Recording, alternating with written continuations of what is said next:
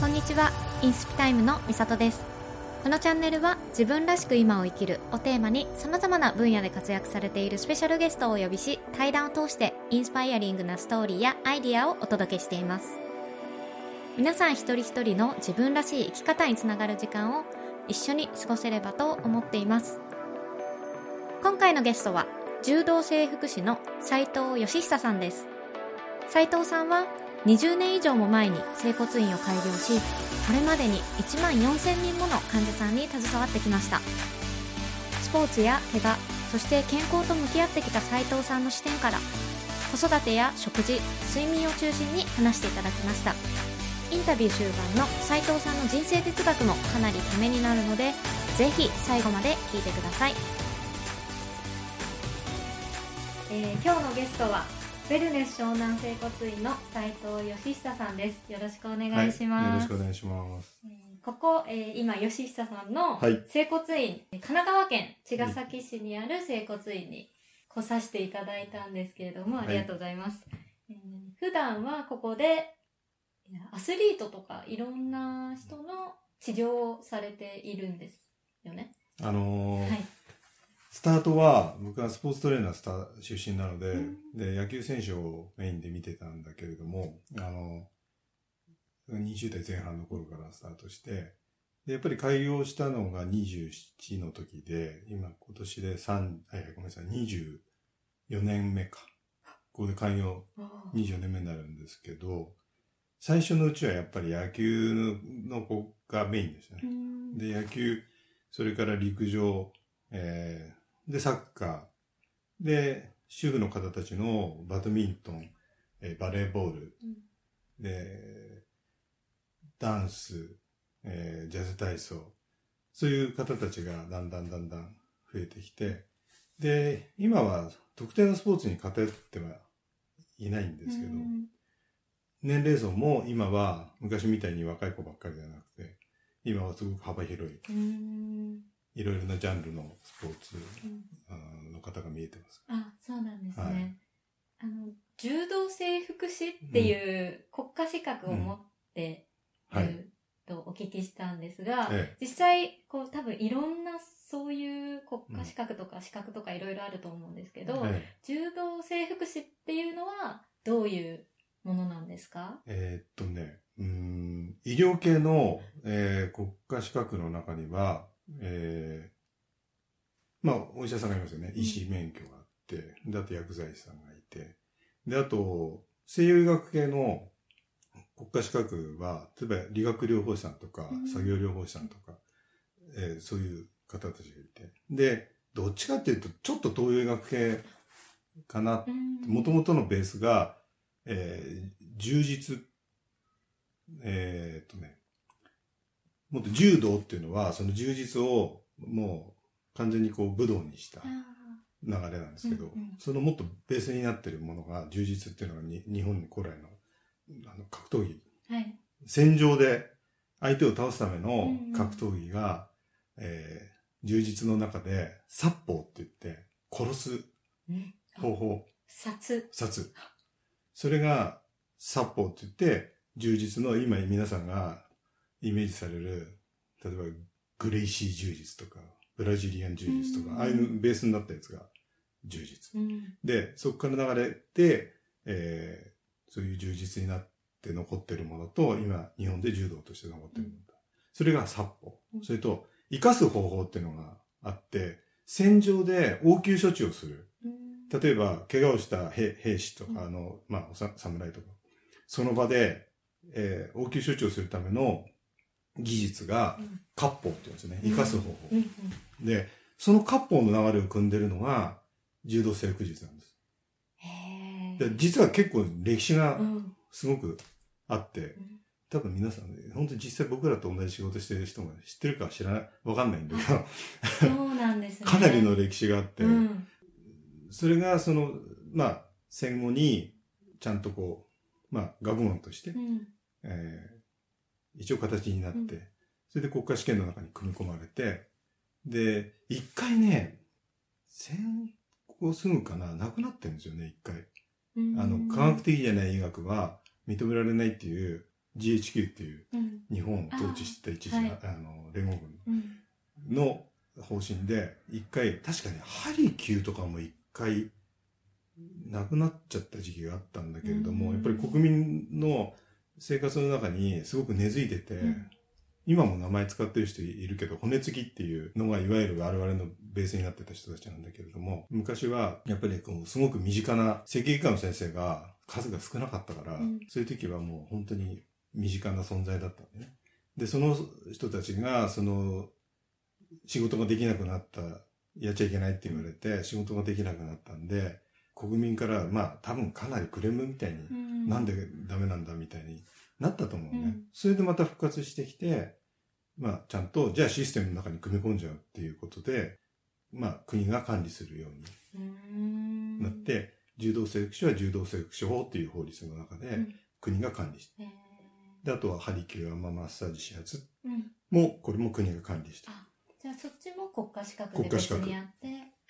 で、いわゆる生体っていうのは国の資格じゃないの、今のところないので、うん。だから生体っていう、まあ、看板でやってる方たちは国家試験を持ってなくてやってる人もいる。うん。で、我々みたいに資格を、国家資格を持ってて、あえて生体って看板出してる人もうん。いることはいるんだけれども、うんでもその辺はちょっと、ちょっとファジーになっちゃってて、うん患者さんが選択するときに、うん、何を基準に選択していいかわかんないなんかたまに聞かれるのね。あどどどこを基準に先生たちのそのスキルを、うん、判断すればいいのかあ。とか言われるんだけど、まあだから一応医療系の国家資格を持ってる人は、えー最低3年間の、うんえー教育を受け、で、そこから国家試験の受験資格を得られて、うんそれで国家試験を受けて、それで受かれば、まあ一応、資格を得られるとう。いう、ん。そういうシステム。そうなんですね。確かに、整骨院とか整体とか、昔、あの、スポーツしてた時とか、うん。知らずに、あんま違い、整体はうん。保険が使えないぐらいの認識しかなかった。そうだね、そうよね。うん。だから、大体皆さんそういう認識で、じゃあ何が違うんだって言われた時に、まあ、正直言っちゃうとね、うん、結構違う。あ、そうなんですね。ただ、その、私が柔道整復師になった頃は、もう20、あ、三まあ、三30年までいかないけど、20何年前。うん。で、当時はですね、学校、養成機関が全国に11校だっけな。少なかったね。ものすごい少なかった。うんそれ、で、相当狭きもんだ。うーん。で、僕が受験した時も、おそらく数十倍だったかな、競争率が。入るのに、その養成学校に。そう。へえ。正直、うん大学入試より大変だったかもしれない。あ勉強のレベルとしてはそうでもないんだけど、まあ、なかなかその、競争率が本当に高くて。それで、そういう時代があって、な何年前かな ?15、10年、15年ぐらい前かな？規制緩和でね、日本のいろんな規制が緩和された時に、うん一緒にね、開設許可みたいなのが緩くなったんだよね。確か。それで、今ね、10倍ぐらいあると思うよ。あ養成期間が。へえ。うん。で、うんもう、まあ非常に入りやすくなったうん。うんので、まあ底辺が増えるのはいいことなんだけど、うんレベルが上がるので、ただ、数が実際すごく増えちゃったんで、うんうんあの、だんだん、こう、経営が成り立たなくなってるところも出てきてるっていうのは聞いてます。うん。もう増えるだけ増えたんで、うんうん。コンビニエンスストアとかと一緒だと思うんだよね。ああ、そうですよね。結局たくさんいても需要と供給だから余っちゃいますよね、その接骨院とかが。うんそうなんですよ。うん。だから3年から5年で開業してね、潰れてしまうところが結構あります。そうなんですね。結構あります。結構、じゃあもうビジネスと同じですね。そう3年。続けばいいとか言われるじゃないですか。本当そう。開業するのは簡単だけどってそういう。。そういうこと。うーん。だから今はね、そういう時代に入ってきて、うんまあ、淘汰されて、き出してるかな。う。うんんうんじゃあ逆にまあ、どんどんそうなっていくと、うん質のいいところだけが残っていくっていううん可能性もあるってことですか実際それは起きてます。あ、そうなんですね。だから、まあ、周りを見てても、僕がこの茅ヶ崎で開業した時は、何件だったかな？茅ヶ崎に今25万人ぐらい人がいるんだけど、うんえー、10 20件なかったかな？あ、そうなんですね。で、おそらく最近確認してないけど、うん50はあるんじゃないかな、多でも人口そんな倍に増えたりとってなっててない。ない、全然。うんうんだから結局、こう、ね、夢と希望を抱いて学校を卒業して、で、しっかり研修して、もうちゃんとその学んでね、いろんなことを学んで、3年なり5年なり準備をして開業した人は比較的、あの、頑張ってるけれども、僕もえー知ってる若い先生たちが頑張ってる人もすごくいるし、ううちで研修してた子たちも、今何人も今開業してるけれども、やっぱりしっかり勉強して、向上心を持って勉強してた人たちはちゃんとできてるけれども、やっぱりなんか、お金のことを先に考えてやれる仕事じゃないんですよ、正直言うと。ん。だから、どれだけ人の、こう、なんていうかな、うーん、まあ、期待に応えるじゃないけれども、その、その繰り返しなので、うんうん。皆さん何か悩みがあって、体の悩みがあっていらっしゃるでしょ。う。ん。で、いらっしゃった時に、じゃあこれ今ここでこういうことで困ってるから何とかしてって言った時にどのぐらいちゃんと答えれるかっていう、うん。もうその繰り返しなので、うんそれができないと、無理よね。うん。うん。でもそれがちゃんと準備のできてた人たちはちゃんとできるから、うん。そしたらちゃんと少しずつ信頼が得られて、うん。それでいい関係がねうん、会社さんといい関係ができてくると、だんだんそれが口コミで広がってってって、それで今みんなちゃんとやってることをうんできない人と、うん。もうはっきり分かれちゃって。る。へー。ただそういう意味では、患者さんにとっては増えた方がいいのかもしれないね。あ選択肢がたくーさんあるっていうのは。よね。っていうのも一理あるので、うん今増えたことに関して、一概に良くないことばかりではないな、ってうんいうのが正直な印象ですね。うん。うん。そううん。ちなみに、あの、もともとそういう柔道整復師になろうとかうん。思ったきっかけは何だったんですか、僕はずっと野球を自分がプレイヤーとしてやってて、うん。で、高校生の時にすごく大きい怪我をしました。で、で高校生の時に大きい怪我をして、やっぱりこう、うんとね、これはね、やっぱりいろいろあったんですけど、うん。その、怪我を治すために、その、一番はね、部活が終わってから遅いじゃない、うん。強い学校ほど遅くまで練習をしてるでしょ。うんで、そこから行けるところがあれば、あ、僕ももうちょっとできたかなっていうのがススタートだったの。うん。それで、自分の怪我をある程度克服したときに、その選択肢の中で、やっぱり正直言ってスポーツドクターという頭があったんです。整形外科医を目指すべきじゃないかっていうのがあったけれども、まあ、いろいろ環境と能力にやっぱりそこまで到達してなかったので、うん。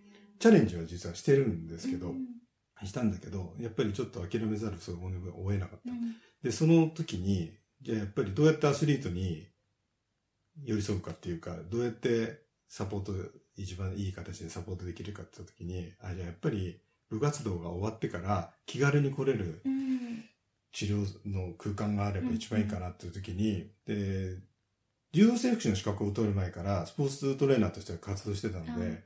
その時は企業の野球チームとか、そういうところに入ってたんだけれども、うん。それでプライベートで頼まれた時には、当然、フリーになっちゃう。保険がもちろん使えないうん。システムだから、それで負担が多くなっちゃう。で、その時にね、一回ね、ちょっとショックなことを言われたことがあって、その、斉藤さんはお金持ちしか見てくれないって言われたことがあった。で、うわ、そういうつもりじゃないんだけれども、うん。僕も生活があるかーら、うんボランティアではなかなかね、できないなっていうのがあって、本当全くそんなつもりなかったんだけど、うん。あそういう風に見られちゃってんだなって、ちょっと衝撃を受けたの。うん。で、じゃあ何とかして経済的な負担を最小限うん。でサポートできるかなって考えたときに、やっぱり、その、整形外科医っていう選択が難しくなっちゃったときに、もう柔道整復師しかなかったんですよ、うん。逆に。うんうん。で、昔自分がお世話になってた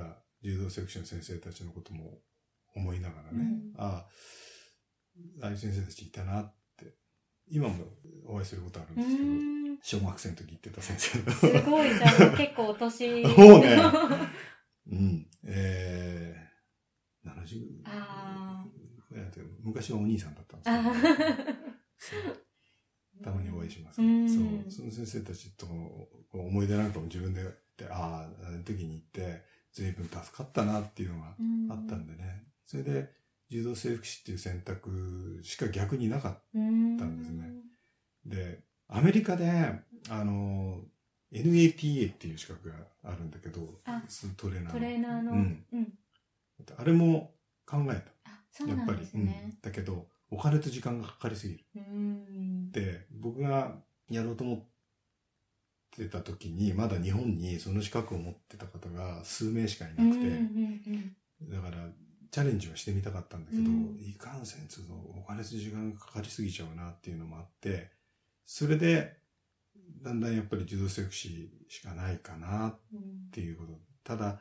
調べたら、入学するのがかなり難しいっていうことで、いろんな関係者の方に相談しながら、うん。情報を提供してくれる協力者なんかもいて、ううん。ん、それで受験することになって、うん。でも受かると思わない正直受験したんで。あまあ、それででも受かったから、うん。まあじゃあやっぱり、あこの世界がちゃんと呼んでくれてるんだなとーいう、うん。僕は縁とか運をすごく気にする人なんで、そうですね。うん。気にするので、うんだからうん、それで、スタートしたところかうな。ん。じゃあなんか、うん。もともとうん、その、野球してた時はプロ目指してやあって。一応ね、そういうレベルじゃ今思ってなかったけどうね、ん。わからないじゃない、うん。中学生ぐらいじゃ。うん。で、それがね、あの、アスリート、トップアスリートってうん。関わってきて、なんで出来上がってくるのかなっていう、トップアスリートがどのようにしてこう、まあ、作られるかっていうか、うん。なるかっていうのが、まあ、20、30年近くこう携わってくると分かってきてね、うん。うん。やっぱりね、その好きなスポーツと向いてるスポーツが一致してる。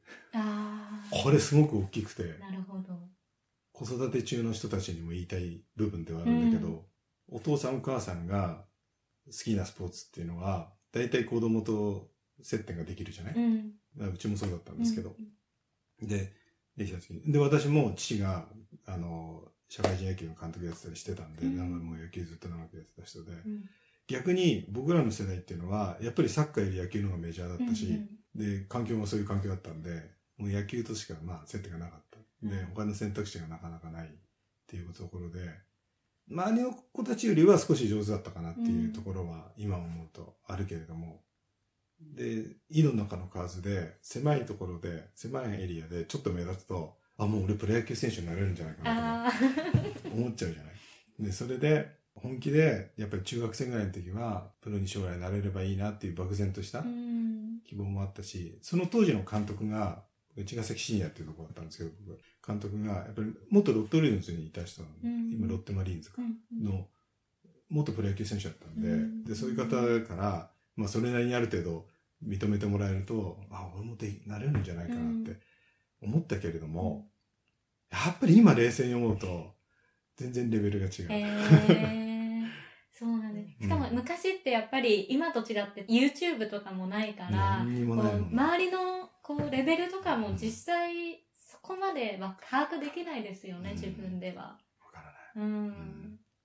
うんで、選抜チームみたいなシシステムも、僕らの頃は、関東、南関東選抜ってのがあったのかな。うんだそれは一応なんか入ってたらしいんだけど、そうなんですね。。ただなんか日程の都合で僕行けなくて、あらその時の中のメンバーは、あー何人かやっぱりったんだよあ。ね。だからそれ見ると、うんあーちょっと勝負できたのかなってうん思うけれどうも、ただ、向いてるスポーツか向いてないスポーツか、好きか嫌いかっていうのがすごく出てくるでしょ。うんその時に、あんまり僕正直野球好きじゃなかっそうなんですね。た。あの、結構辛い経験のがうんあるからう、ん精神的にすごく弱かったんで、うんだから、野球に対しては、あんまり好きじゃなかった。ただ、好きじゃなかったけど、それなりにできちゃったんで、うんそれが追い風になって、あ、じゃあもうちょっとやってみようかな、もうちょっとやってみようかなってところではあったけど、うん寝食忘れて野球に没頭するタイプではなかったあか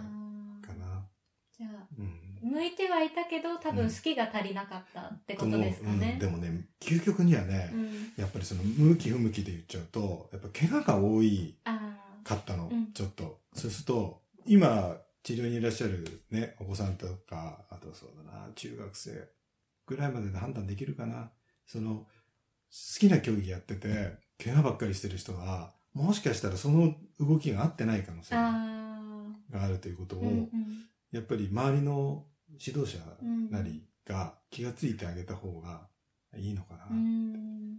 で、本当早ければ早いほどいいのかもしれない。うん。だから好きなスポーツと嫌いなスポーツの、なんつったらいいかな、その判断っていうのが、好きなのは自分で好きだからわかるじゃない、うんでも、向いてるか向いてないかっていうのは、実は自分ではあんまりわかんないんだよね。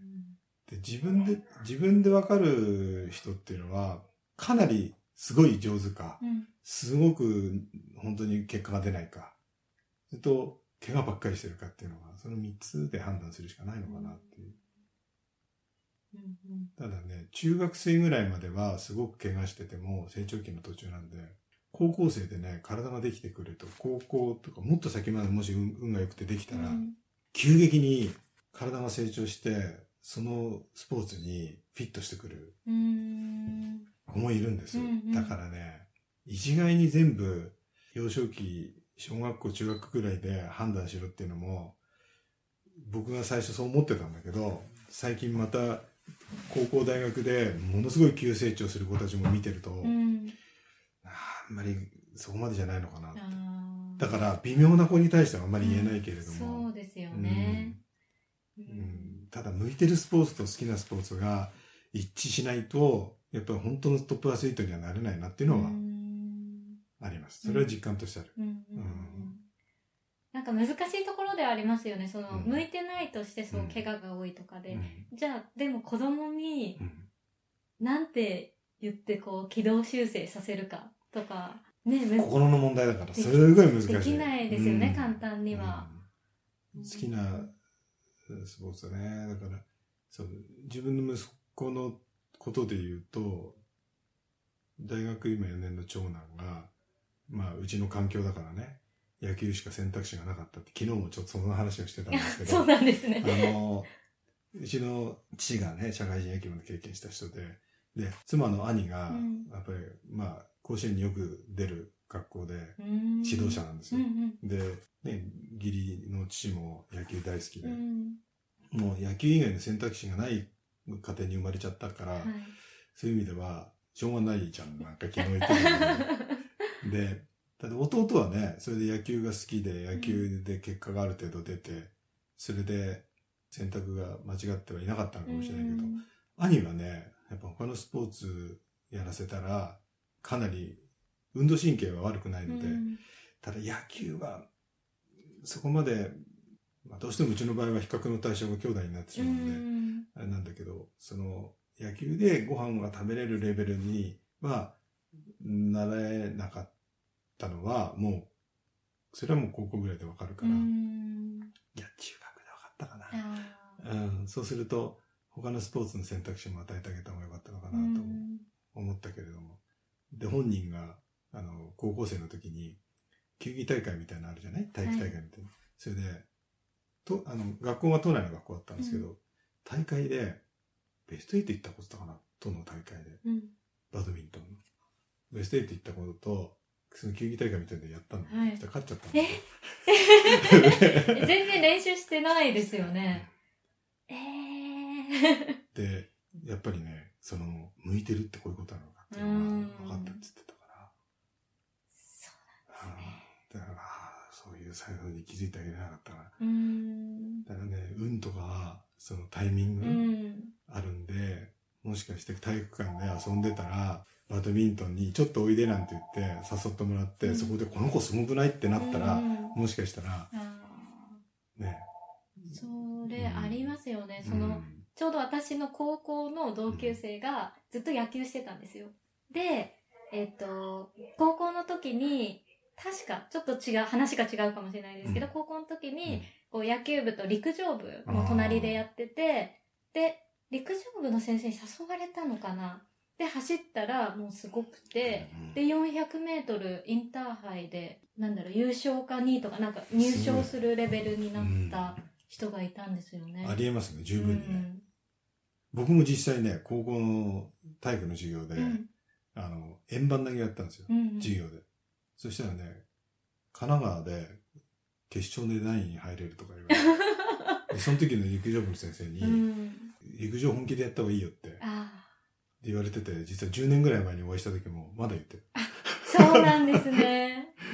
そう。で、僕も自分自身が、あの、陸上の投擲に体が向いてるのが分かったのが、うんその高校の時に。あああ、でも野球に費やしてきた労力と時間があるじゃない、うんだから、今更弾けないみたいな。うん 本当でもこう今まで積み重ねたものがあるからこそ、うんこう違う道とか、こう軌道修正とか夢を諦めた時とかっうん、て、なかなかこう思い切りとか決心とか難しいですよね。そうですね。うん。本当心の問題なんで、うん。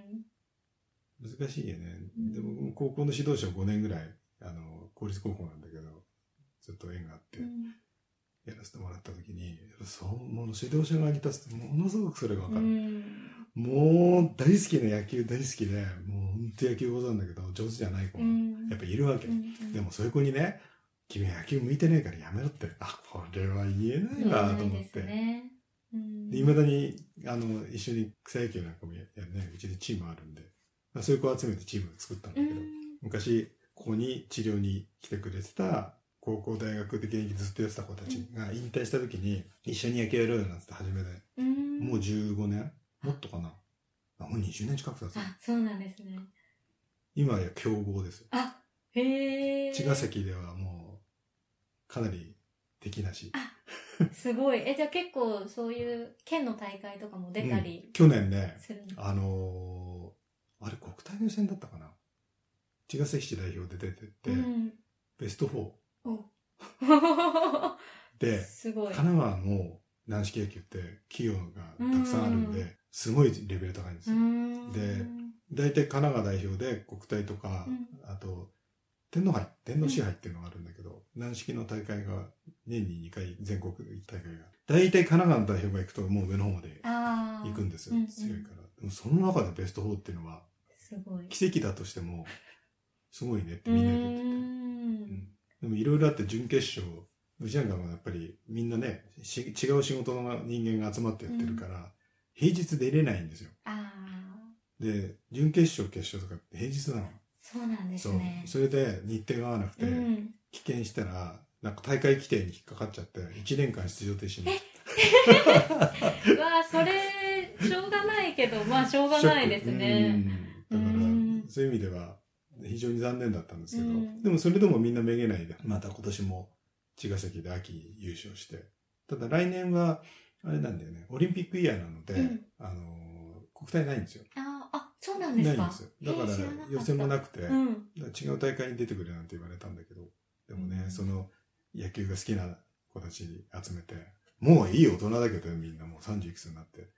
だけど、未だにみんな野球小僧みたいに、えー夢中になってやってるのを見てると、うん。ああ、好きでも、好きだけでもいいのかな、みたいな思うよね。うん。だから本当にトップアスリートになりたくてやってる人と、やっぱ好きで携わってる人と、うん。やっぱりうまく見見分けてあげないと、辛いよね。うん。やめなって、怪我多いからあなたやめればなんて。うん。なかなか言えないけれども、ただ怪我で苦しんでる子も見るのもなかなかね、うん。そういうこと多いじゃない、接点が。だから、昨日も来た子で、やっぱり、かなりのレベルで、あの、ある競技をしてる中学生なんだけれども、うん。やっぱり怪我が多くて、うなんでもその子はレベルも、技術的なレベルがすごく高いっていうのを周りの方から聞いてるんで、うん。なんとかこの不安定な成長期の時期をサポートしながら乗り切れば、うん。高校生ぐらいになってバーンって伸びるかなっ怪我しなくなって、うん体が丈夫になって、で今はそれで待ってね、うん。そういうのをサポートするのも僕らのちょっと大きな仕事かなと、うん。役割かなと思いますね。じゃあもう怪我をただ治す治療するとかだけじゃなくて、うん。成長サポートじゃないけど、うん。そういうのもそされてるんですう。ね。それすごく大きい。それでうん、親御さんが情報がすやっぱり、いくらインターネットがあっていろいろ情報を引っ張れる時代になったっつっても、情報が今多すぎて、どれを選んでいいかがわからないうんから、うん何が正しいんだかわかんない。くなっちゃってるんで、そういうナビゲーションっていうか、うん。案内をね、道案内みたいなう。んう。んこういう情報があったとしたら、これが一番この子に合うんじゃないですか。例えば成長期のこう膝の痛みとかあるんですけど、そういうのには、実はタンパク質がすごく足りてないっていうサインだったよっていうのは、意外とうん。知られてるようで知られてうんうなくて、ん。日本人ってね、基本的にタンパク質が足んないんですよ。そうなんです足んないですね。あの、高齢者もそう。うんだからコスト少々で、あの、骨折れちゃう、背骨のね、うん圧迫骨折しちゃう高齢者の方とかいるじゃない？もう圧倒的に、タンパク質が足んない。すぐカルシウムってみんな言っちゃうんだけど、うんうんカルシウムよりタンパク質まずね。で、高齢でもお肉をよく食べるうん。人たちは、まずコスト少々になってない。そううちのなんですか。患者さんでもそう。へえ。もうみんな聞くの。うん。お肉食べますって言うと、うん、好きって言ってう。んうん。で、よく食べる人は、本当年齢いっても、コスト少々の人が少ない。そうなんですね。で、周りの、私に一緒に勉強会やってる仲間とかに聞いても、本当それがうん顕著。うん。だから、子供もそうで、うん。体を大きくしたいからって言って、やっぱり、日本人どうしても炭水化物に行っちゃうんで、うん体とにかくでかくしたいみたいな人米食えみたいな。もう、餅食えみたいになっちゃうんだけど。やっぱり、タンパク質をしっかりとってないと、本当に体がいい成長の仕方ができないというか、んだからそういう意味では、そういう情報も提供して、うんで必ずお母さん一緒に入ってもらってあ、この子、好き嫌いありますか？ってところから入るんうだけど、んご飯しっかり食べますか？食細くないですか？とかいろいろ聞いてね。うん。で、やっぱりね、足んない、聞いてると。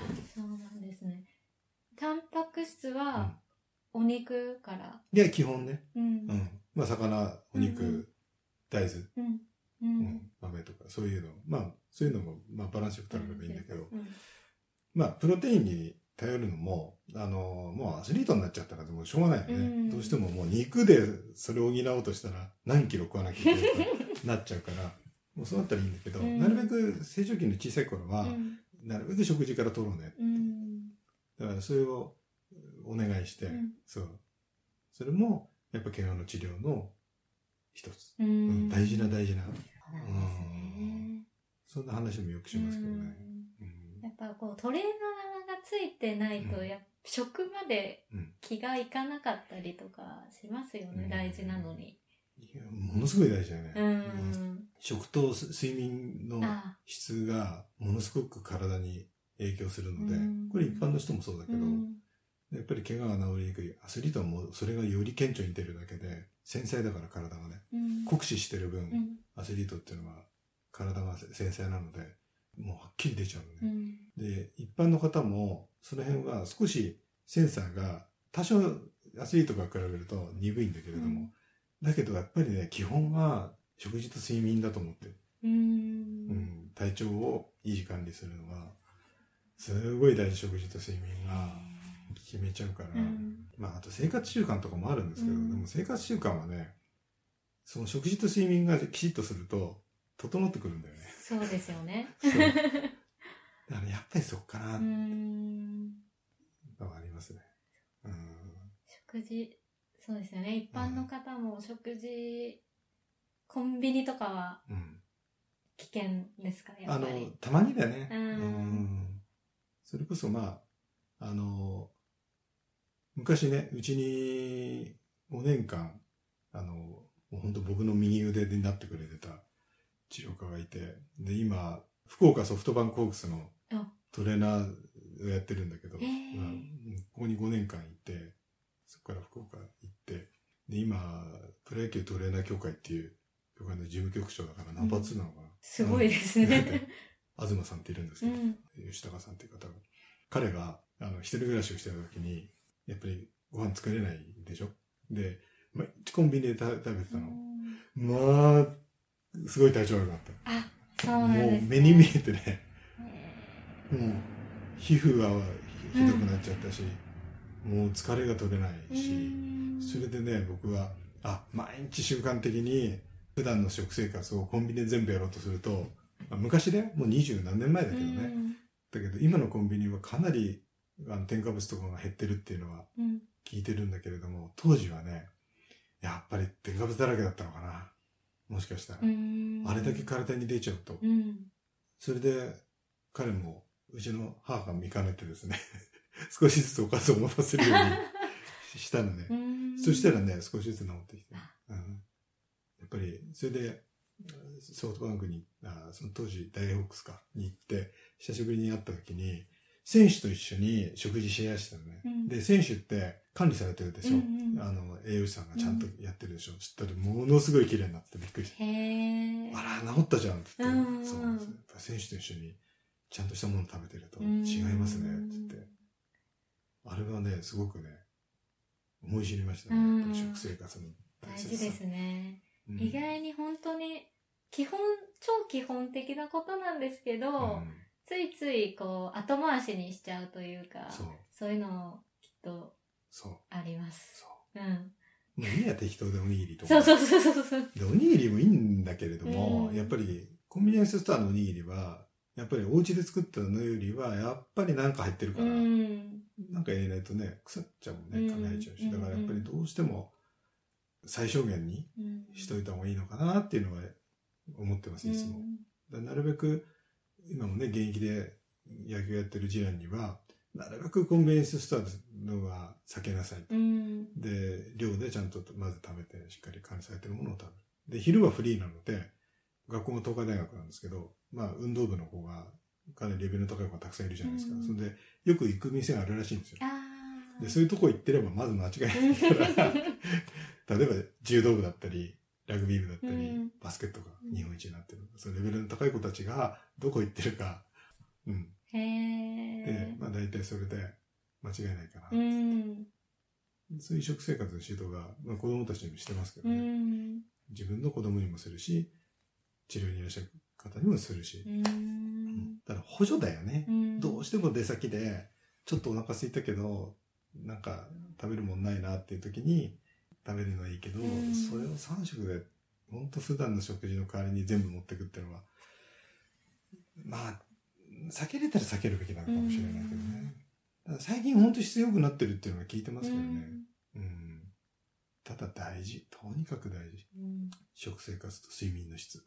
質うん。質ってうんただ寝るだけいや、ないね。じゃないんですか？ないね。どんぐらいちゃんと深く寝れてるか。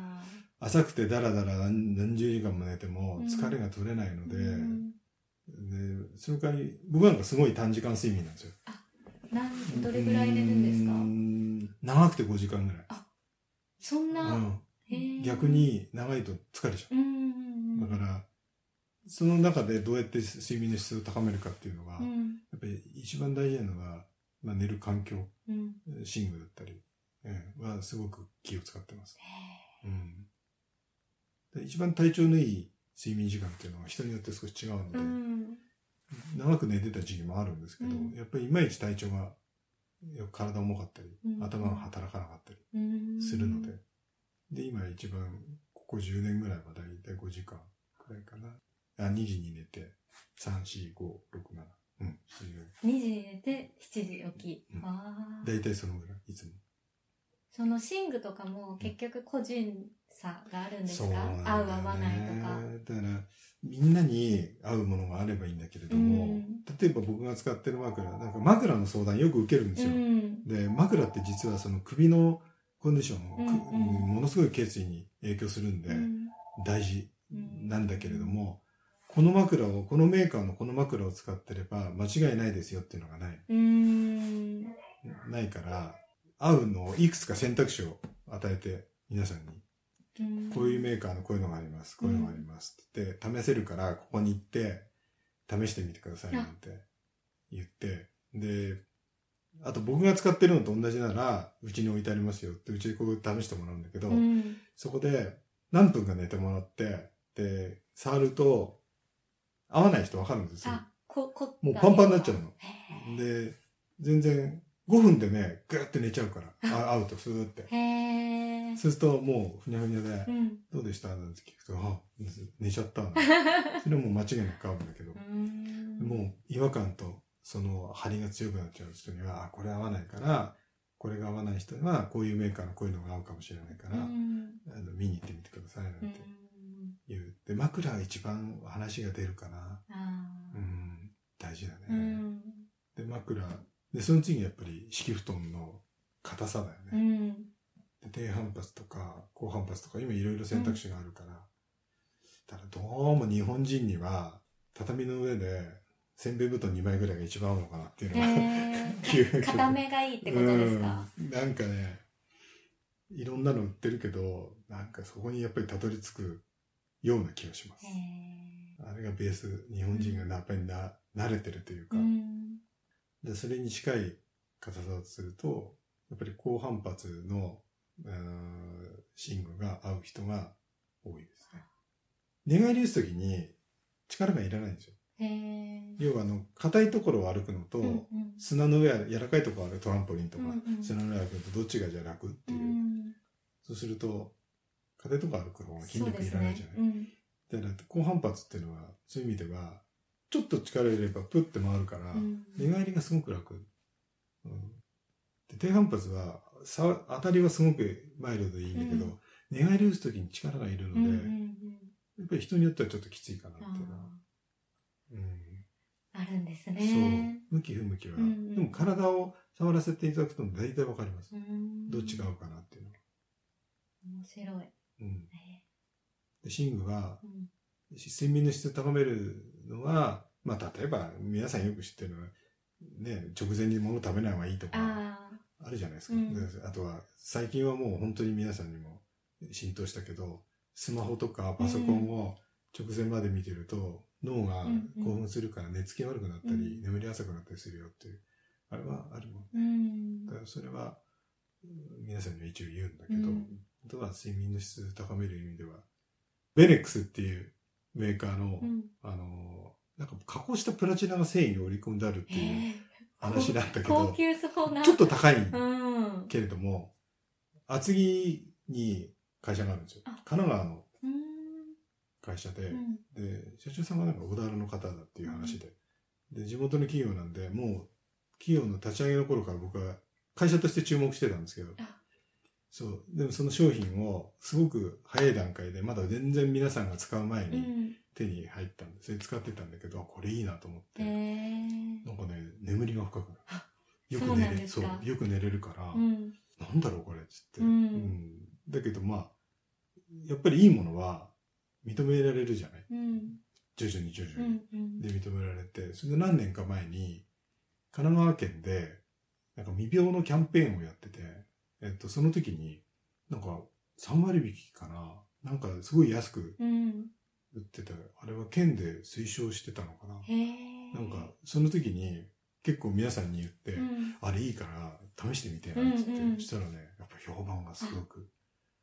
うん。ただちょっとお値段が 張るんで気軽に勧められないんだけど、うん。だけどねあの価値はあるとそうなんですね。うん。ちょっとチェックしてみます。うん、で僕がもう来てるの5年以上経つかな。うん。何でもないから値段の割にその値段の割にっていうか値段が張るけど長持ちするんで、うん。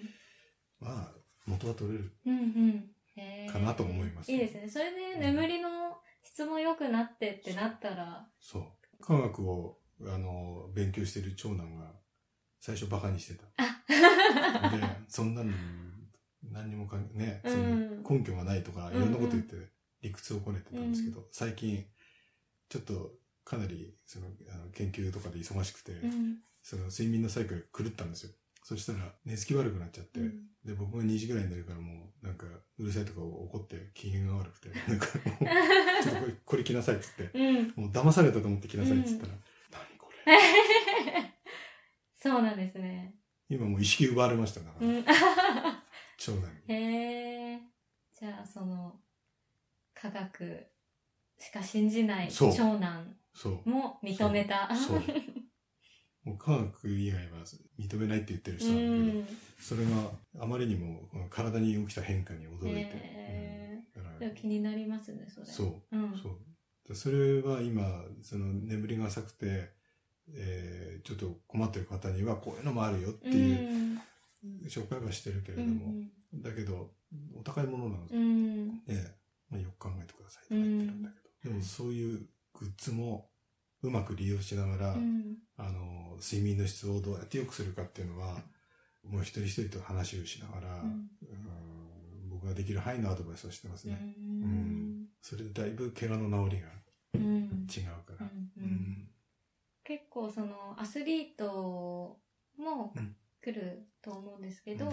一般の方とかも来るんですか、うん。例えば腰痛とか。今はね、もう半々ぐらいかあな。そうなんですね。だから、運動選手に特化最初はしてたんだけれども、もう、すそうね、10年ぐらい前からかな、いろんなやっぱり、だんだん年齢層も、あの、性別もね、うん。もう本当に偏らなくなうって、ん。もう、いろんな方が来ます。うん。だからもちろん日常生活の中での怪我とかうん。痛みと関わることも今はすごく多いですね。うん。うん。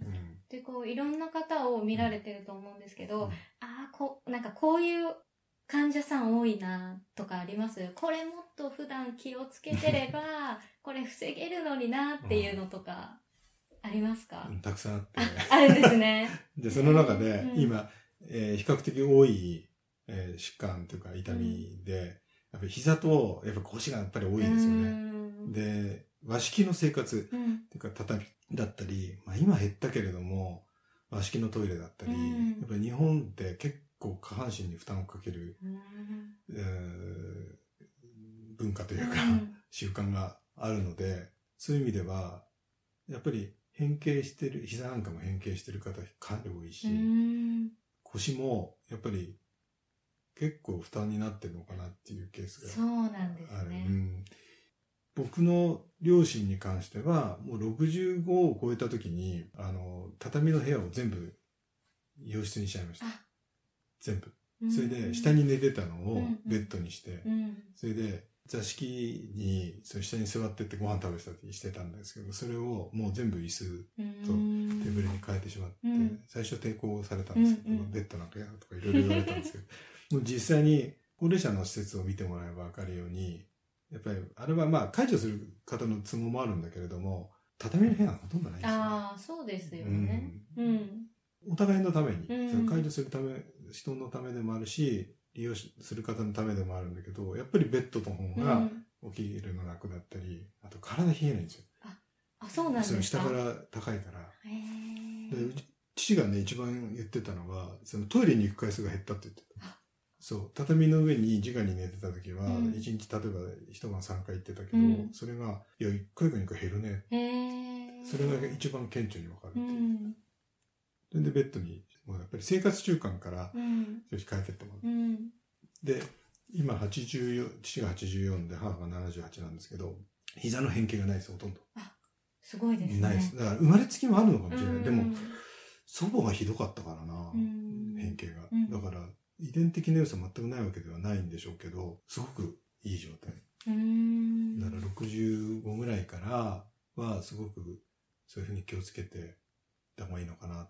うん和式の生活スタイルをうんちょっと洋式に変えていった方がいいのかなっていうのが膝に対してはうん。すごく思います。うんで、腰に対してはね、うんこれはね、もう腰が痛くなる人っていうのは、腰が、僕から見ると、腰が痛くなる動きをしてる生活習慣の中で、えー、例えばどういうのが？で、うん。あの、あまりにもその説明をたくさんするケース、うん機会が多いので、ある日、本にしようっていう話が出て、うんあの、ダンベル体操っていう協会があるんですよ。ダンベル体操協会っていうのがあって、で、そこで一回話をしてもらえないかとみんなの前で。話をしてもらえないかって言って、うんで、内容は何でもいいって言われたんで、じゃあ腰の痛い人が多いから、じゃあ腰の話しましょうかうん。じゃあその時の会場にいる方向けに、なんかちっちゃいこう、小冊子みたいのを最初作るつもりで、うん。文章で書いてたんですよ、最初。うんそしたら、ものすごい量になっちゃった。で、言葉にするとこんなになっちゃうんだ。で、どうか、で、年齢層もちょっとそこの教会の方たちも比較的ちょっと高い方が多いのうんで、わ、かりやすく、誰が見てもパッてわかるようにするにはどうしたらいいかって、うん。絵本だな。と。えー、絵本。絵本。それで、ちょうどうちの野球部のうん。マネージャーが、すごく、元幼稚園の先生で、イラストが上手うなん。子だったので、で、やってもらえないって言ってお願いしたら、快くやってくれて、それでこれを、結局、もう何年前ですかね。もう10年ぐらい前になるのかな。じゃあどうせ作るならちゃんと作ろうって言って、うん、すごいですよね。で、あんまり内容はあの、一応アマゾンでも一時売ってたんですけど、うん。あの、お褒めの言葉とお叱りの言葉と両方受けたんで、もうアマゾンで売らなくなっちゃった。あ、そうなんですか。こんな簡単な内容なのに、あの、値段が高いとかあ書かれたんだけど、実はあの、絵本ってうん材料がすごく高くて、うん。紙の。違うんですよねはい質が。で、ほとんど原材料代なんですけど、確かにこのな和紙というか、紙の質がいいでしょ画。用紙みたいな厚めの、そうなんです。うーん。だからね、高いの。うーん、確かにこれは材料高くなりますよね。へで、それを作って、うんで、朝起きて、目が覚めてから、まあ、だいたい30分から40分ぐらいで、なんていうかな、が例えば外出する人は、うんまあ1時間か以内に出かけちゃう人多いじゃない。で、その間にやることの中に、大体含まれてるなっていうのが、へ自分で気がついてたから、ーうん。自分がやっぱり、もともと大きい怪我をしてるので、うん腰にね、すごく気をつけてたんですよ。うんで、どうやったら痛みが出ないかなっていうのを工夫しながら生活してたら、うんいやこれになってまとめたら。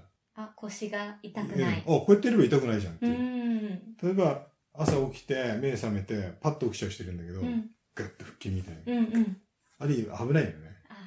あ、危ないから、ゆっくり目覚めたら、足動かして、うんうん。少し足首ほぐして、うんで、ふくらはぎ動かすと足に血液が流れるから、それからゆっくり横向いて起き上がると、んまず腰が痛くなるんです。そうやって、今までこうしてたのをこうしてみてください。うんうんそれだけで腰の痛みがもう格段に違いますよってういう。ん。で、これを見てもらうと、悪い例のところをうんいかにやってる人が多いかっていうのは反応見てるとわかるの。あ、この悪い例やってるとかうん。言って。うん。うん。もう掃除機のかけ方とかちょっと面白いですよ。あ、これか。そう。あなんか、ゴシゴシやっちゃう。ゴシゴシそう。ー。やっちゃいますよね。ややるでしょうん。あれなんかあの、メーカーの、掃除機のメーカーの人に聞いたら、一番その、ちゃんと機械の性能が発揮できるうん使い方ってどうなんですかっつったら、もう、こうやって優しく、そーっと、もうさするだけ。うん。逆にじゃあゴシゴシしたうんら、ゴミが入っちゃうって言ってる中に。ああ、カーペットお奥に入っていくし、しかも腰も痛める。そう。そうなんですね。だからこういう風に使うように作ってない設計してないって言ってましたよね。うんうんだから意外と長いんですよ、ね。あー確かに。そう。うん。あれだから立ってこうやってやるために。長いだけど、デッキブラシみたいな ガついつ。いやっちゃいますよね。そう。うん。面白い。しわかりやすくていいですね。ダメな例といい例がそう。書いてあるから。で、大体7つの動作が主になってるんですね。うん気をつけるところは。だから7つだったら習慣にできるかな。へーえ、これは、じゃあもうアマゾンはやめて、うん。今はもう、一時本屋さんに置いてあったとこあったけど、そう、すごい。そう。多分売れないからもう、えーだって立ち読みしたらう5ん。分で読めちゃう。確かにそうです。買ってかない買ってかない。うん。だから、記憶するのが苦手な、ちょっと年齢層の高い方たちには、よかったら買ってくださいって言ってうちの会社さんに買ってもらってるけれども。でも大体若い人なんかにはもうそこに待合室置いてあるから暗記して帰ってって。ああ。まあ別にこれお金稼ぐために作ったんじゃないですもんね。全然そんなんじゃないけど、うんまあ原材料分のうん。値段はちょっといただいてもいいかなってういう。ん、そうですよね。でも2000冊吸って半分は売れてるから。1000冊ぐらい。うんうんあ、そうなんですね。あと、東日本の震災の後に仮設でリハビリをやってる先生と知り合いになった時うに、ん。仮設の図書館があるから小さい図書館なんだけど、そこにこれ置いていいですか？って言われたんで、あもうぜひっつってそこにはちょっと大量に送ったそう。結構あのじっとしてる方が多いから、ーうん。もう何年も前だけど、うん。やっぱ痛い人が多いって言ってうん。腰が痛い人が多いって言って。やっぱ何十冊かはちょっと送らせてもらったけど、うん。それ以外は一応半分ぐらいはなくなってます、うん。まだ半分残ってます。じゃあ、どなたか気になる方がいたらぜひ。あの電話いただければはい。ただ近所の医療関係者が意外と評価がいただいてて、うん。うちに実はドクターも来ます。あ。治療にうん来ます。で、看護師さんも来るし、薬剤師さんも、うん薬剤師さんがかなり多くて、そうなんですね。でいろんな話をね、うん専門的な話もしできるんですけど、そういう方たちの評価が高い。うん。逆にこれ、うんあの、病、いろんなところの病院の待合室とか。そう、あの、置いてくださってる先生もいる。いいですよねうんあのね、婦人科の先生とね。やっぱ多いからっておっしゃってた。婦人科の先生と、あと内科の先生が待合室に置いてあるってう言って、ん。あそこの看護師さんが来てたで、看護師さんが、その先生に置いていいって聞いてうんくださって、それでいいよって言ったら先生が、これいいねとかうん言ってて、うん。そう、待合室で読んでもらうってる、ん。いい、すごい、すごい嬉しい使われ方をうん。やっしてますけど。ぱり、こう、寿命がどんどん伸びてきてるけど、うん健康で。長生きがやっぱうり、んそれに越したことはそうそうそう。ないのでね、うんまあもちろん内臓系もそうだし、うこう体、腰、膝、うんやっぱ歩けなくなると、いろんなところに支障出ますもんね。ね、最近言われてるのは、やっぱりこう、健康寿命だよね。うん実質年齢と体の年齢がこうだんだんその差が開いてきちゃって、うん。昨日ちょうどそのお話してたの、その話をしてる患者さんが、うん。えっ、と、70代前半の方なんですけど、もうどう見ても10若いんですよ。えで、外から見ても10は若いし、うん実際体も10は若い。ーで、その方と話をしてて、うん。やっぱりね、ものすごい気をつけてる。あうーん、もうね、素晴らしい。うーん。いろいろな。うん、食事から、日常生活から、う。うんん、気をつけてらっしゃるけど、ただ、なかなかみんなにそこまでやってってまあ。言えないので、うんだから、そうなると自分がこの年齢の時にこうありたいなっていう気持ちが強い方が、やっぱりちょっとストイックにならないといけない部分も出てくるんで、うん自分に甘くなっちゃうと、うんなかなかね、うんうん、でもみんなにはそれやってくださいとは言えないので、そうですよねうん。こう、何を大事に生活してる中でいろんなこう大事にして価値観というか、やっそぱりそこに健康がないと、うなかなか言っても伝わんなかったり、聞く耳持たないとかもありますもんね。人って年を取るごとに、うん自分に都合の悪いことをこうやってやる技術が うん。る。僕も今年50になったんですけど、すごくそれわかる。そうなんですか。うん、だから感性が逆に言うと鈍くなってうる。ん。鈍くなって生きやすくなる。うん自分に都合のいいことしか聞かなくなってくるから、取捨選択がうまくできるんだ。だそういう意味では、ちょっと興味のありそうなことの中に、プラスになる話をちょっとしてあげて、そうすると、ああって聞いてくださるんだけど、全然興味のないこと言ってもダメだから。まあ、でも確かに、でも、あれですよね、健康って何をするにもついてくるものだから、ね例えばじゃあ旅行が好きでもやっぱ歩けなくなったら、海外も飛行機長い時間乗れなくなったりとか、こう、いろんなところにやっぱりついてくるなとは思いますけどね。ね難しい。そう、行きたい時に、うん行きたいところに行けるうん。喜びというか、うん。だから会いたい人がいたら会ってきなさいとか、うん。よく言うじゃない、うん。だからそれはね、健康じゃないと、やっぱりできないことが多いからうん、大事だようね。ん。でも病気は生活習慣から来る病気を防げるけど、そうじゃないのはね、防げないからね。うん。だからそういう意味では、まあ不公平なうん。部分ではあるけれども、でも少しでも、その、リスクをね、減らせるっていう意味では、うん。やっぱりちょっとした工夫で、これだけ、その日常生活快適にできますよっていうのがあるとね、うんそのさっきの腰痛の本じゃないですけど、腰が痛いっていうのはね、これもう社会問題ですよね。うん。すごい大問題でね。で、ヨーロッパではね、40年以上前に、学校で腰痛の予防のプログラムを教えてたんですよ。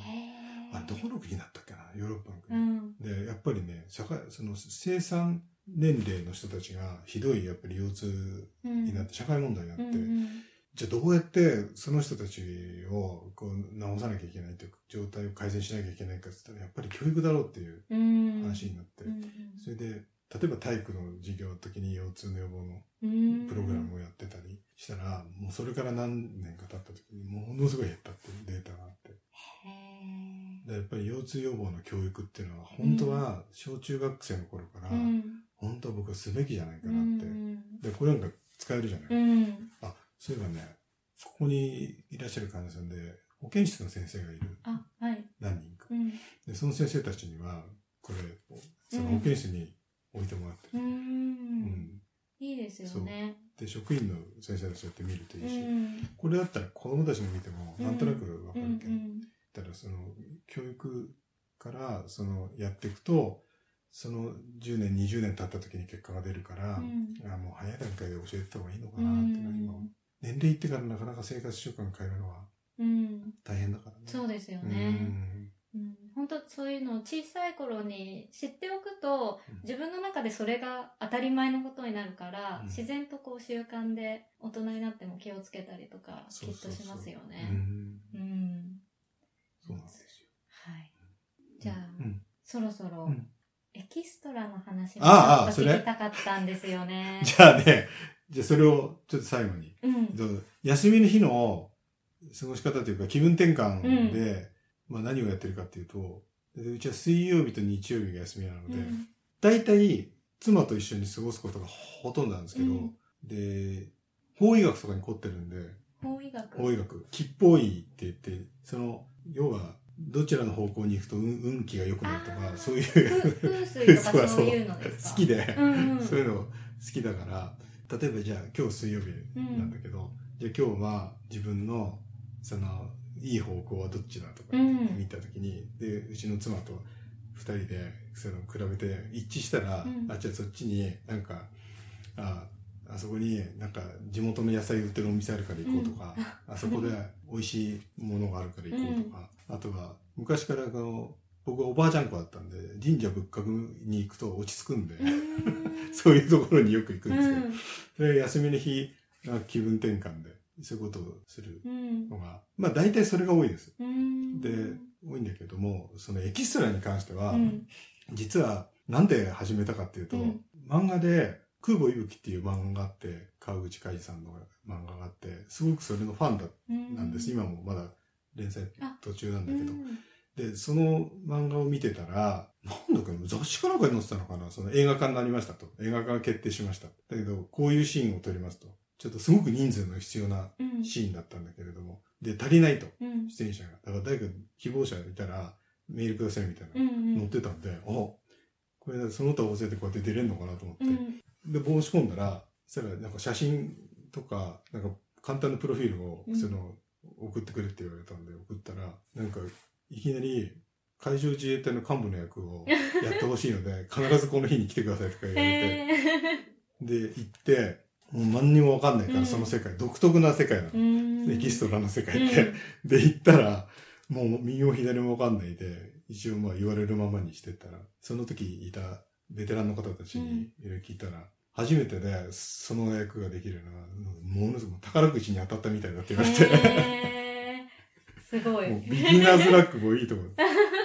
で、主演の西島秀俊さんが主演だったんだけど、で佐々木蔵之介さんが隣に立ってて、それで、ちょっと大人数で、そのパーティー会場みたいなうん。ところになってて、その主役の二人の後ろの後ろぐらいに、いきなりなろ、うん。忘れて、え、いいの？こんなんでいいの？うん。それで、まあ、その日は一日その撮影で、うん。で、やっぱりね、テレビとか映画で見る俳優さんたちと近くで同じ空間で同じ時間過ごせて、で、何が一番感動したかっていうと、うん。やっぱあの映画のその撮ってる時のその空気感っていうのが、うん。ものすごい真剣勝負で、ピリッとするんですよ。で準備とテストとかでやって、それで本番入ってって、映画をただ一人のこう観客として見てた時ともう全然違う。だからスクリーンをこっちからじゃなくて、うん。見たでしょ？うんうん。それ見た時に関わってるスタッフ、うん。俳優さんたち含めてのあの緊張感と、うん。そのものすごいエネルギーっていうか、もうね圧倒されちゃって、へいや、なんだこの世界と思って。で、そこで知り合った方が、そういう登録のなんかシステムを教えてくれて、うんで、こういうとこ登録してると、声かけてくれるよって言われたんで、そういうとこちょっと登録して、うん。そしたら、まあこういう風景なんで、うん。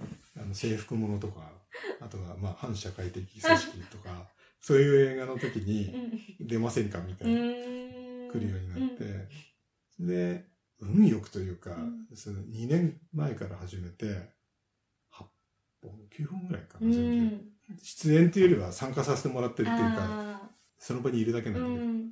だけど、そういう中で、その空母息吹はもう終わっちゃったけど、もう監督さんがすごいもう巨匠ばっかりなの、なぜか。で、大林信彦さんだったり、伊豆さんであったり、あと最近だと角川春樹さんだったり、そういうすごい人のうん。映画に参加させてもらう機会がなぜか あって、その監督さんたちそれぞれのうん。そのチームを持ってるじゃん。なんとか組なんとか組っていう映画のその作るチームうんのその雰囲気がみんな違うんですよ。へーで、それもまたねうん、その空気感がね、違うのを、普段こう、得られないようなこう緊張感のうん。中で、その、ものすごいリフレッシュできる。へーで、大人になると、うんあそこまで緊張することない、うん。うんないので、、すごくいいデトックスじゃないな。なんかでもそんな感じうなの。ん。こう、いい空間っていうか。で、当然お金もかからないし、うん。まあ場合によってはいただけるんですけど、そうなんですね。少し。あの、大体赤字。こう行ったりとかするのもうで。交通費と。で、僕は電車使わないんで、うん。あの、赤字なんだけど。うん。うん。でも、すごく楽しい。ただ、時代劇に出るのが目標だったから、そのエキストラちゃんとやろうと思った時に、うん。時代劇出たいなと思って、でこの前時代劇出れたんで、うん。もう引退かもしれない。あ、そうなんですか。もったいない、その風貌と。いやいやいや へーいや、でも、すごい8本も映画に出て、しかも、息抜きでやってることで、さらに自分にとって、こう、その、緊張感とかがプラスになってるんそう。ですよね。うん。うん。ただ、本当プロフェッショナルな集まりなので、うん。あの、もう息抜きなんて言ったら本当怒られちゃうんだけど。でも、うんその邪魔にならないように、皆さんの迷惑にならないように、本当にスタッフ、ど大道具さん、小道具さん、衣装さんとか、メイクの方とかいるじゃない、もうすごいの。うん。もうみんなの集中力というか。だから、真剣にやってるから、うんた戦いもあるわけ。うん、中で。もう本気で大人が喧嘩するから、びっくりしたえ、それは役とかじゃなくて、あ、もうスタッフの方ですよそう。そう。すごい。うん。あのもう何回も見た。そのあ、でも厳しい世界で、うん。あ、若い子たちよくついてこるなって、でもついてくるだけの魅力があるんだろうなと思って、そういうのもすごく勉強になるというか、うん。うん。ね、普通じゃあ知らない世界ですそう、よね。もう本当プロフェッショナルだなってみんなうん思う。でそういう意味では、僕なんかの仕事も、やっぱりそういう専門性をねうん、問われる仕事だから、やっぱりね、なんか精神的にはものすごく刺激を受けて帰ってくる。うん。うんで、そういうことを話しして、うん。ね、あの写真貼ったりしてるんで、その時の。だからそれが患者さんとの話のね、きっかけにもなるしね。そうですね。結構みんな笑ってくれるんうで。ん。確かに聞いてて面白いし。結構そういうネタというかうん、好き、面白いですよね、聞いてて。好きな人多いからうね。ん。そううんまあそんなことやってますけうどね。ん。うん。いいですね。はい。では、えー最後の2つ質問が残っていまして、はい。これは毎回ゲストの方にはい。聞いている質問で、まず1つ目が、これまで吉久さんが生きてきて、いろいろ自分の中で大事にしてきたこととか、そういう自分の人生哲学みたいなのを3つ、まずは、えっ、と、教えてください。ちょうど半世紀生きてきたので、若い時とはやっぱりちょっと変わってきてるのが正直なところですけれども、でもより逆に確信を持ってきた部分はあるん。ですよね。で、若い子とか、あと自分の子供たちとかに、まあ、よく最近言うことがあるので、それは、うちのスタッフにもそうなんだけど、人って誰かに必要とされてる時が、まあ、一番花なんだよってうんよく言うんだけれども、喜びですよね。人に必要とされてる喜びを、それをエネルギーにしなさいって言ってるのがあるうん。それで僕もすごくそれは思ってて、前に息子に、あの、例えば休みの日を返上して、例えば、これはもう仕事ではなくて、もう本当にボランティアでスポーツの現場に見に行ったり、うん。そういうことをした時に、なんでそこまでするの？って、休みの日に電話かかってきて質問に答えたり、なんでそこまでするの？って言ったら、人が必要とされてるうちがもう絶対に間違いなく花だと。必要とされてる喜びを分かるようになるといいよって言ってたのね。だからこれは逆だったの必要とされなくなった時の悲劇だよね。あうんだからそれをすごく今も昔は漠然と思ってたんだけど、うん今もうより強く。思うようになったっうん。ていうのと、期待することと、その信頼することの違いが最近すごくよく分かってきて、これは、例えば、患者さんと治療家としてでも、やっぱ期待と信頼っていうのうんがやっぱりある。うんだけれども、親子だったり、友人だったり、そのスタッフと私だったり、期待って、あの、相手に覚悟を求めちゃうので、うん。結構まあ無責任っちゃ無責うん任でね、こっちは期待してますって言ったら、相手に覚悟させちゃう。うん。うん。でも、信頼してるよって言ったら、逆に信頼してる人間が覚悟しなきゃいけない。どんな結果が出ても相手を信頼しなきゃいけない。うんから、ワコールっていう下着のメーカーあそこの創設者の方の言葉なんだけど、うん。すっごいな。最近ほんとその言葉がよく分かって、うん。で、よくなんか期待してて結果が出ないとがっかりしてって、うん。なんか自分で勝手に完結しちゃってるのね。うん。うん。相手がしてることなんだけど。うん。だけど、この前の日本代表がさ、あのラグビーうん。のものすごい期待以上に応えて感動させてくれたけれども、あれも信頼して彼らに全てを任せて、どんな結果が出ても俺たちはずっと応援してるぞって言えば、うんそれはこっちが覚悟してるじゃ。うんん。で、期待されるのをエネルギーに変えられるのがもう本当はトップアスリートなんだだろうけれども、でも自分としてはやっぱり期待と信頼っていう言葉のちょっと違いでこっちの覚悟相手の覚悟っていうのをすごく分かるようになったんで、やっぱり相手に対してはやっぱりとことん信頼すべきなのかなっていうところは最近すごく特に思うようになったっていうのが二つ目ですね。はい。で、三つ目は、ことわざで、その実るほど神戸を垂れる稲穂かなっていう言葉があって、よく皆さん使うんだけど、これも、経験を積めば積むほど、ものすごく言葉の意味が分かってきて、おごり、自分のね、おごりがその身を滅ぼすという、うんその謙虚さがなくなった時に成長が止まるっていう、本当におごり高ぶった人間ほど鼻につく 人はいいなくて、で、自分はもう絶対にそうならないようにしようって。うん。だから、たくさんの方が、おかげさまでウェルネスもその24年目で、うんもう1万4千人ぐらいかな。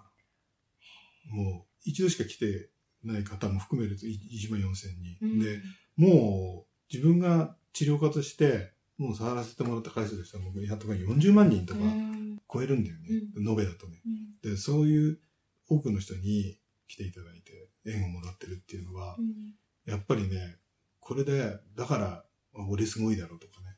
それを思っちゃうともう、ああ、終わりだなっていうところはすごい常々思ってて、やっぱり、謙虚さの大切さ。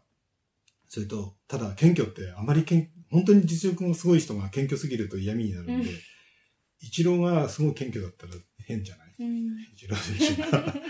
でも適度に、やっぱり、一郎選手も若い時より晩年の方がすごく人からなんか信頼感というか、うんすごい尊敬をされるようになったでしょ。それは多分、一郎選手が自分の実力をちゃんと理解した上で、変なおごりとか高ぶりをしなくなったという。うん若い時はやっぱりそういうのが見えたからね。うんだからそういうのはなくなって、人間としてものすごくね、あの人も成長して。で、それを周りも見てて分かってて、うんだけど、おごり高ぶらないからうん尊敬されるんだって、社会に出ればそういう時はたくさんあるんで、うん子供たちにもすごく言うし、スタッフにも言うし、もういい気になったら終わりだよ。うん足元救われるよ。うんそれはすごく言ってます。その3つは今、僕はとっても大事にしていることです。はい。ありがとうございます。では、最後に、この番組のテーマでもある、うん自分らしく生きる、吉久さんにとって自分らしく生きるとはどういうことですか？それが、あのー自分らしく生きるっていうか、まあ本当にささっきの価値観にもちょっと関わってくるんだけど、うん人生観として、僕の親しい友人が、えー13年前に休止したんですね。